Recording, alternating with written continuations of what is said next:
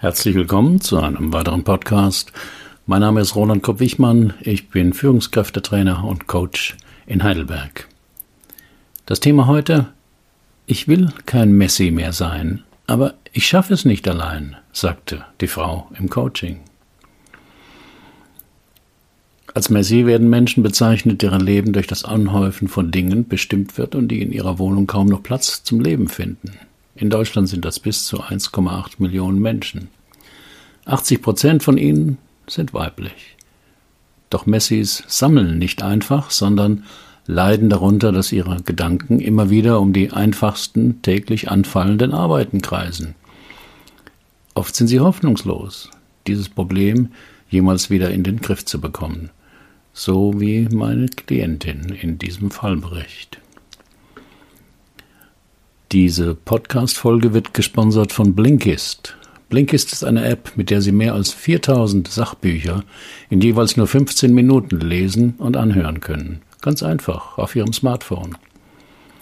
Auf Blinkist gibt es Ratgeber, zeitlose Klassiker oder viel diskutierte Bestseller aus mehr als 25 Kategorien, wie zum Beispiel Produktivität, Psychologie, Wissenschaft und persönliche Entwicklung. Und zwar auf Deutsch und Englisch. Mit Blinkist sind Sie immer gut informiert, denn jeden Monat kommen ca. 40 15-minütige Titel hinzu. Hört sich das interessant für Sie an? Im Moment gibt es eine Aktion exklusiv für die Hörer meines Podcasts. Auf blinkist.de-roland erhalten Sie 25% auf das Jahresabo Blinkist Premium. Natürlich können Sie vorher alles ausgiebig sieben Tage lang kostenlos testen. Übrigens, Blinkist ist ein hervorragendes Weihnachtsgeschenk für Familienmitglieder, Freunde, Mitarbeiter und Mitarbeiterinnen oder einfach für einen selbst. Und jetzt zurück zum Podcast. Ich weiß schon lange, dass ich ein Messi bin, weil ich zu viele Sachen aufhebe, sammle und rumliegen habe, die ich, die überhaupt nicht geordnet sind. Dabei ist auch jede Menge Müll, der keinen Wert hat und eigentlich weggeschmissen werden kann, aber irgendwie schaffe ich das nicht. Meine neue Klientin im Online-Coaching war Vera M., 52 Jahre alt, seit 25 Jahren Controllerin in einem Familienunternehmen, ledig, keine Kinder. Immerhin den passenden Beruf, dachte ich bei mir.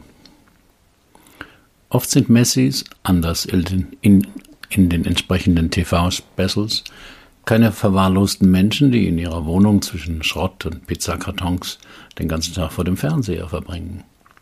Viele davon können durchaus ein nach außen angepasstes Leben führen. Nur in ihren vier Wänden zeigt sich das Problem. Was sind denn vor allem Dinge, die Sie aufbewahren, erkundige ich mich. Zuallererst mal Bücher. Bücher, die ich bestelle, geschenkt bekomme oder aus öffentlichen Bücherschränken mitnehme. Aber auch Zeitungen und Magazine, die ich abonniert habe dann Prospekte, Flyer, Eintrittskarten. Aber auch Flaschen, Joghurtbecher, meine Schulhefte, Knöpfe, schöne Steine, Korken, also Sachen, die man normalerweise in Schubladen verstauen kann, liegen ganz offen rum. Und ich schaffe es nicht, sie fertig wegzuräumen. Stattdessen steige ich lieber drüber, statt sie in die Hand zu nehmen und wegzuräumen. Es scheint ihnen wichtig zu sein, dass sie sichtbar sind für sie. Als glaubten sie, dass wenn die Dinge nicht mehr sichtbar sind, sie dann weg wären, äußerte ich eine erste Vermutung. Was können Ursachen für ein Messi-Syndrom sein? Es gibt verschiedene Theorien und Erklärungsversuche, warum Menschen zum Messi werden. Die Sammelleidenschaft kann gesehen werden als ein Mittel, den eigenen, als niedrig erlebten Selbstwert durch das Anhäufen von Dingen zu steigern. Mit Descartes könnte man sagen, ich sammle, also bin ich. Es wäre ein Akt der Selbstvergewisserung. Bei Messis, die verwahrlost leben, können psychische Krankheiten wie Schizophrenie, affektive Psychosen eine Rolle spielen. Auch Demenz, Borderline-Störungen und Hirnschädigungen können Ursachen für Verwahrlosungsphänomene sein. Psychoanalytiker vermuten hinter dem Verhalten eine narzisstische Störung oder einen oralen Mangel. Die Messi versuche unbewusst die Löcher in ihrer Seele mit Dingen zu stopfen. Auch frühe traumatische Verlusterlebnisse, Bindungsstörungen und kritische Lebensereignisse können eine Ursache sein. Der erlebte Mangel wird durch Anhäufen von Sachen kompensiert. Auch eine Zwangssymptomatik kann man vermuten. Zwanghafte Messis können sich kaum von gefühlsmäßig besetzten Gegenständen lösen. Der Messi hat sich mit dem Gegenstand identifiziert und wegwerfen würde als Verlust eines Teils der eigenen Identität erlebt. Auch Depression kann eine begleitende Rolle spielen. Statt der Nähe zu Menschen pflegt der Messi intensiven Kontakt zu Gegenständen, die kurzfristig das Selbstgefühl steigern können. Deshalb sammelt der Betroffene immer weiter, erlebt aber aufgrund der Einschränkungen in der Wohnung immer größere Frustrationen. Dann räum halt einfach mal gründlich auf, meint der wohlmeinende Laie, oder bietet sich sogar selbst als Entrümpler und Aufräumer an. Aber das geht erfahrungsgemäß schief. Auch dem Grübler hilft ja nicht der Hinweis, dass 90 Prozent seiner Sorgen gar nicht eintreffen. Es hilft nicht, am Symptom des Anhäufens anzusetzen. Vielversprechender ist der Ansatz, dem Raum, Platz und Worte zu geben, was mit dem Horten zugedeckt werden soll. Warum können sich Messis schlecht von etwas trennen? Menschen mit einer Messi-Problematik gelingt es nicht, ihre Wünsche und Sehnsüchte in der Realität zu erfüllen. Sie scheinen deshalb ständig auf der Suche nach etwas zu sein, das sie aber nicht benennen können. Sie versuchen unbewusst, die Löcher in ihrer Seele mit dem Ansammeln und Horten von Dingen zu stopfen.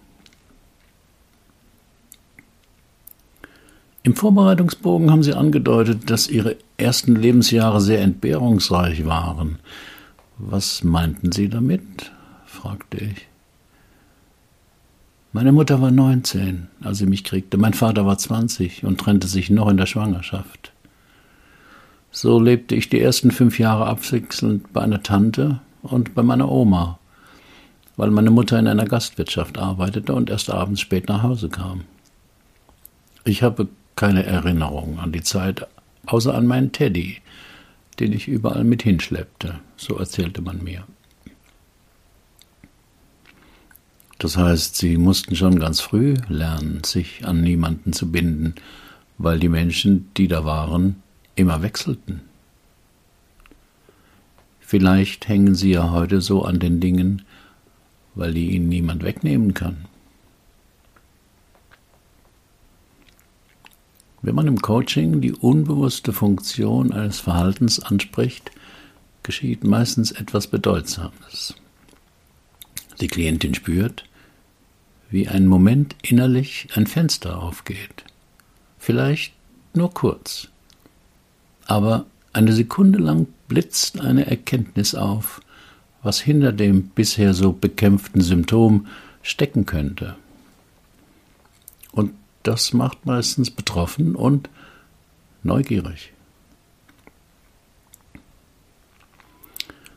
Wie entwickelt sich die Bindungsfähigkeit eines Menschen? Nach der Bindungstheorie von John Bowlby hat der Säugling das angeborene Bedürfnis in bindungsrelevanten Situationen, die Nähe, die Zuwendung und den Schutz einer vertrauten Person zu suchen. Der Säugling sichert sich mit seinem angeborenen Verhaltensrepertoire im ersten Lebensjahr die Nähe seiner Bezugsperson, zu welcher er ein interaktives Bindungssystem aufbaut. Das Bindungsverhalten zeigt sich insbesondere im Suchen der Bindungsperson, im Weinen, Nachlaufen, Festklammern an derselben und durch Protest, Ärger, Verzweiflung und Trauer sowie emotionalen Rückzug und Resignation beim Verlassenwerden. Die wichtigste Funktion der Bindungsperson ist es, den Säugling bzw. das Kind in Situationen von Bedrohung zu schützen und ihm emotionale und reale Sicherheit zu geben. Experimentell wurde dieses Bindungsverhalten durch die sogenannte fremde Situation untersucht. Auf meinem Blog finden Sie ein Video und beachten Sie, wie das Baby reagiert, wenn die Mutter weggeht und wenn sie wiederkommt. Interessanterweise lässt sich das Kind nicht durch eine fremde Person trösten. Entscheidend für die Entwicklung einer sicheren Bindung ist es, dass sich die jeweilige Bindungsperson dem Kind gegenüber feinfühlig verhält. Das bedeutet, dass sie die kindlichen Verhaltensweisen wahrnimmt, die Signale des Kindes richtig interpretiert und angemessen und prompt auf die Bedürfnisse des Kindes reagiert. Ich nahm an, dass das Vera M. mit drei wechselnden Bezugspersonen in den ersten Jahren nicht gut gelungen war und dass sie deshalb ihr Herz eher an Dinge in ihrer Wohnung hängte als an Menschen. Dinge, die sie kontrollieren konnte, indem sie im wahrsten Sinne des Wortes festhielt. Und mehr noch, sie dauernd im Blick haben musste, weswegen sie die Sachen nicht in Schränke oder Kommoden verstauen konnte, weil sie ja dann für ihr inneres Kind weg waren.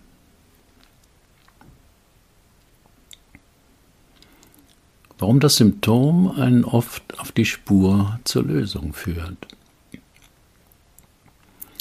Wenn Klienten mit einem unangenehmen Gefühl oder einer lästigen Verhaltensweise ringen, wollen sie fast immer davon befreit werden.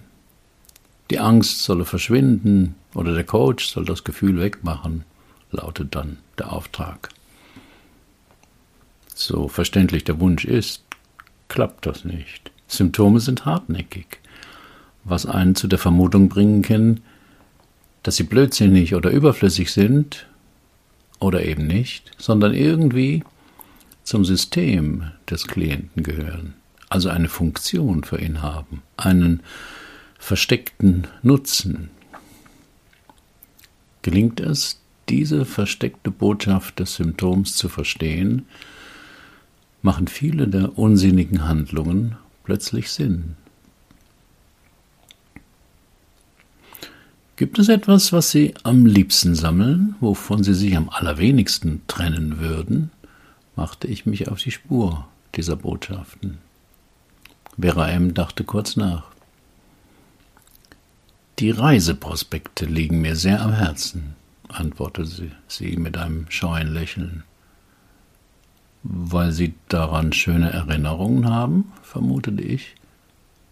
Nein, überhaupt nicht, lachte sie. Ich war mein ganzes Leben noch nie in Urlaub. Noch nie in Urlaub? fragte ich erstaunt nach. Warum nicht? Weil ich die Wohnung nicht so lange verlassen könnte. Was könnte in der Zeit mit oder in Ihrer Wohnung denn passieren? Einbrecher? forschte ich nach. Keine Ahnung, vermutlich nichts, aber ich hätte kein gutes Gefühl, nicht jeden Abend in meiner Wohnung zu sein. Das könnte das schönste Hotelzimmer in der tollsten Gegend sein. Ich werde dauernd unruhig und angespannt. Der aufkommende Effekt bei Vera M., als wir über eine mögliche Reise sprachen, zeigte mir, dass wir auf einer wichtigen Fährte waren. Vielleicht wären Sie ja deswegen so unruhig, weil für Sie die Dinge in Ihrer Wohnung wieder nicht sichtbar wären, griff ich meine Hypothese vom Anfang an auf. Weil Sie die Dinge in Ihrer Wohnung nicht mehr täglich sehen würden, hätten Sie Angst, dass sie verschwunden sein könnte. Die Klientin wurde nachdenklich und erinnerte sich an etwas. Mir fällt ein, dass meine Tante mir als Erwachsene erzählte, dass sie mich manchmal beim Nachhausebringen gefragt hätte, ob ich mich denn freuen würde, meine Mama wiederzusehen. Ich hätte dann nur stumm mit den Schultern gezuckt, was sie seltsam fand. Da hatten sie sich wohl das Freuen schon längst abgewöhnt, weil sie wussten, dass sie am anderen Morgen ihre Mutter wieder verabschieden mussten. Die Augen der Klientin wurden feucht und sie begann leise zu weinen.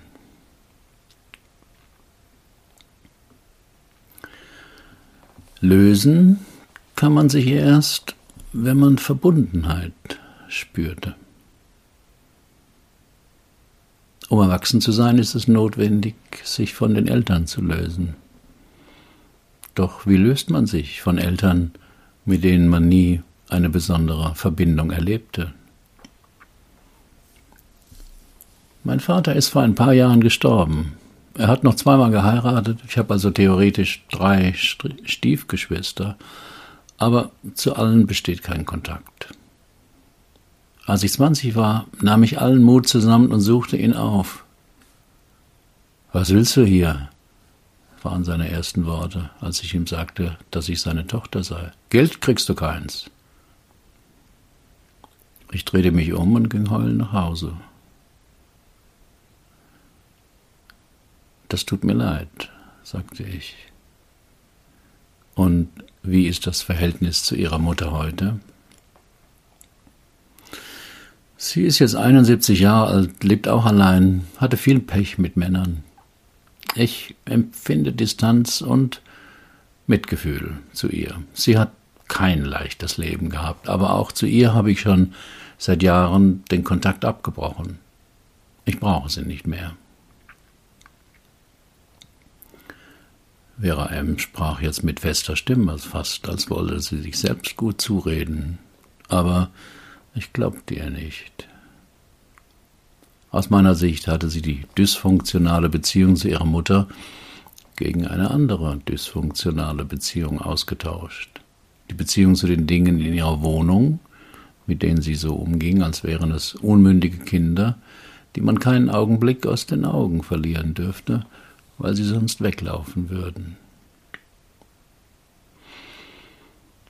Aber wie löst man sich von jemand, zu dem man eine sehr brüchige und hochambivalente Beziehung hat? Ich wusste nicht so recht weiter in diesem Coaching und schlug eine Pause von zehn Minuten vor. Das war auch der Klientin recht, denn sie wollte sich einen Kaffee machen. Wenn ich in einem Coaching-Prozess nicht so recht weiter weiß, gerate ich nicht mehr zum Glück wie früher in Panik, sondern laufe ein bisschen herum, schaue aus dem Fenster und warte auf mein Unbewusstes, das mich noch nie in solchen Situationen im Stich gelassen hat. Am Fenster fiel mir eine Zeile aus dem Tao Te Ching einem chinesischen Weisheitsbuch ein. Was man zusammenziehen will, das muss man erst sich richtig ausdehnen lassen. Den ganzen Text aus dem 36. Kapitel und das ganze Buch vom Leben und Sinn habe ich verlinkt auf dem Blog. Als Coach muss man auch ein guter Detektiv sein. Das heißt, aus der Fülle der Informationen und Eindrücke muss man den roten Faden erkennen, der sich durch das Leben der Klientin zieht. Dazu braucht es eine genaue Wahrnehmung und eine gute Kombinationsgabe, um die verschiedenen Puzzleteile zu einem klaren Bild zusammenzufügen. Sie sagten, dass sie zu viele Sachen aufheben und rumliegen haben. Dabei sei auch jede Menge Müll, der keinen Wert hat und eigentlich weggeschmissen werden könnte. Ich würde gerne ein Gedankenexperiment machen. Okay? Vera M. wurde neugierig und willigte ein. Bitte schließen Sie die Augen und stellen Sie sich vor, dass Sie alle wertlosen Dinge in Ihrer Wohnung weggegeben oder verschenkt hätten. Und die wichtigen Dinge sind in Ihren Schränken und Kommoden verstaut. Alles hat seinen Platz. Und jetzt sitzen Sie in Ihrer Wohnung. Alles ist an seinem Platz. Wie fühlen Sie sich dort? Die Klientin wurde unruhig, öffnete die Augen und antwortete Nicht gut. Es ist alles so leer. Alles ist weg, was zu mir gehört. Ich fühle mich schutzlos.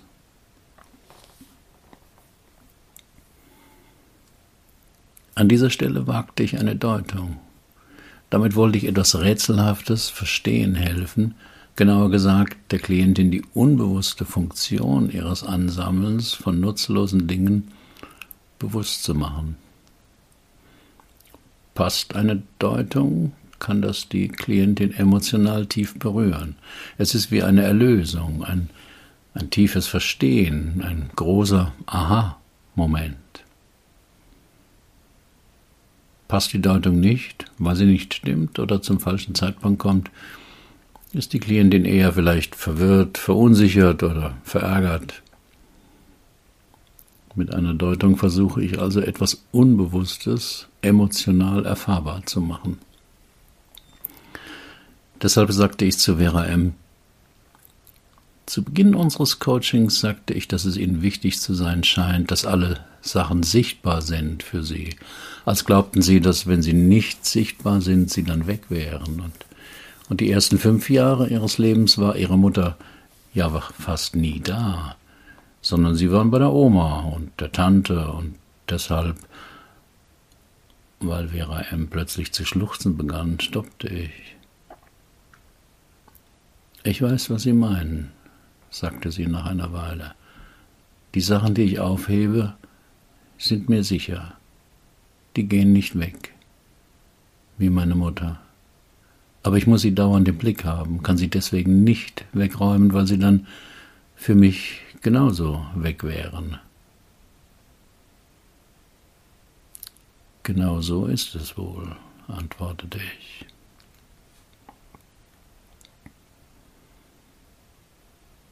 Wie macht man Frieden mit der Vergangenheit? Kurz gesagt, indem man loslässt, was verloren ist und sich an dem erfreut, was einem gehört. Das ist leicht gesagt und mitunter schwer getan, denn zum Loslassen des Verlorenen gehört, dass man aufhört zu hadern. Dabei kann man mit sich selbst hadern, wie konnte ich nur? Oder mit anderen, warum hast du nur? Oder gar dem Schicksal, warum ausgerechnet ich? Wenn wir hadern, zeigt das zweierlei. Erstens, wir sind mit einer Erfahrung aus der Vergangenheit unzufrieden oder unglücklich. Zweitens, wir wollen den damit verbundenen Schmerz nicht spüren. Drittens, wir wollen etwas Unkontrollierbares, das Leben, die Vergangenheit, kontrollieren. Was ist besser als hadern? Wieder kurz gesagt, trauern. Um das, was man verlor oder nie hatte, und akzeptieren, dass es so ist, wie es ist.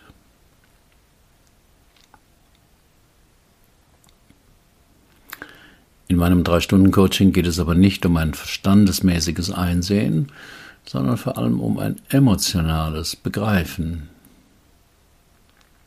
Deshalb bat ich Vera M., sich ihre Mutter vorzustellen, wie sie in einem, einigem Abstand vor ihr sitzt. Die Mutter von heute. Das dauerte einen Moment. Dann fragte ich sie, was sie sich in ihr verändert hätte, jetzt wo ihre Mutter ihr gegenüber sitze. Die Klientin antwortete, dass sie ein Ziehen im Brustraum gespürt habe und zwei unterschiedliche Gefühle. Mitleid mit ihr und etwas Sehnsucht. Lösen kann man sich erst, wenn man Verbundenheit spürte, schrieb ich weiter oben.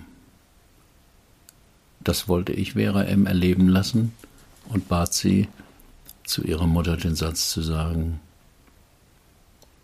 Mama, ich hätte dich damals so gebraucht. Ein unterdrücktes Schluchzen war die Antwort.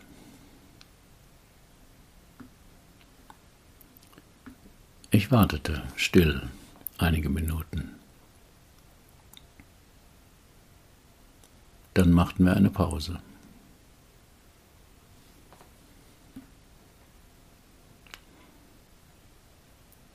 Ich habe zum ersten Mal diese Sehnsucht eines Kindes nach seiner Mutter gespürt, sagte Vera M. Nun, als Kind haben Sie die bestimmt sehr oft gespürt.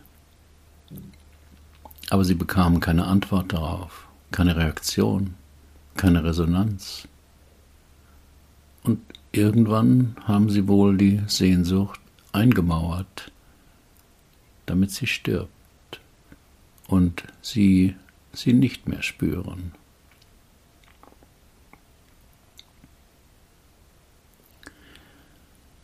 Vera M. war eine sensible Klientin, die gut reflektieren konnte. Denn sie sagte, und die Mauern heute sind die vielen Stapel von Kram in meiner Wohnung, die meine Sicht und meinen Bewegungsspielraum begrenzen. So wird es wohl sein, pflichtete ich ihr bei. Und was mache ich jetzt mit dieser Sehnsucht? Zu meiner Mutter gehen? Die würde das nicht verstehen, oder es würde sie nur belasten.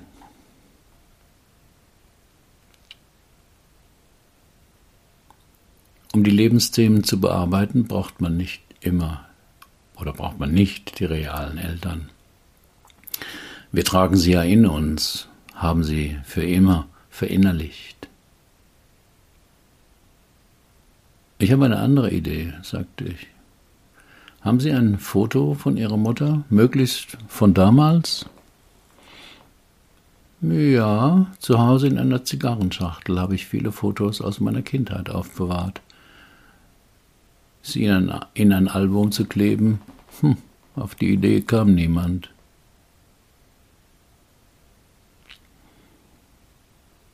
Dann machen Sie doch mal Folgendes, sagte ich. Suchen Sie ein Foto aus, wo Ihre Mutter drauf ist. Nehmen Sie ein altes T-Shirt und nähen Sie darauf eine Tasche, in der das Foto von Ihrer Mutter passt. Und tragen Sie das T-Shirt ab und zu unter ihrer Kleidung oder ihrem Pyjama und spüren Sie, was es mit ihnen macht.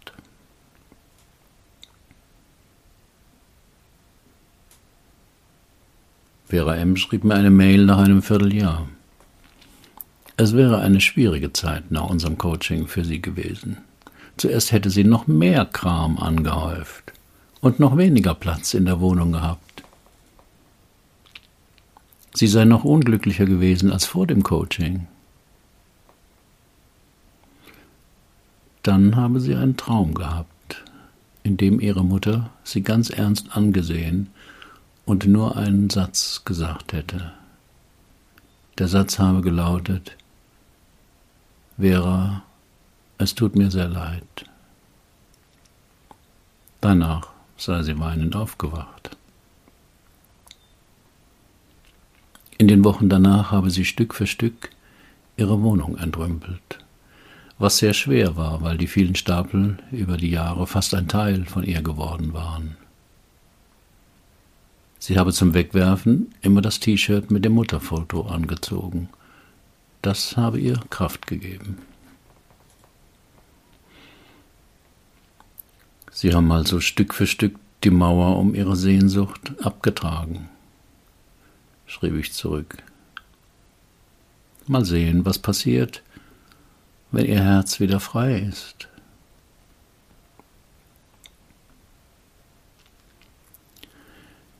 Noch mehr Fallberichte lesen Sie auf meinem Blog.